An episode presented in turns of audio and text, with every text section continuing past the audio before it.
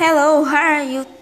Today I'm starting another podcast. The subject of today is about the internet.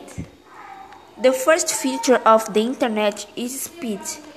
In it we can do tasks faster than in. The second feature is multimedia.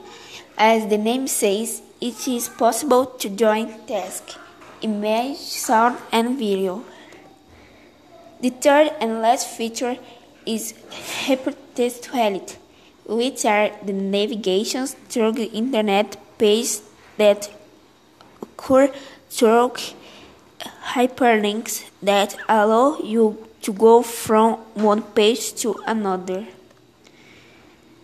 The inventors of the internet are Robert Kahn and Vincent Cerf. She arrived in Brazil in 1998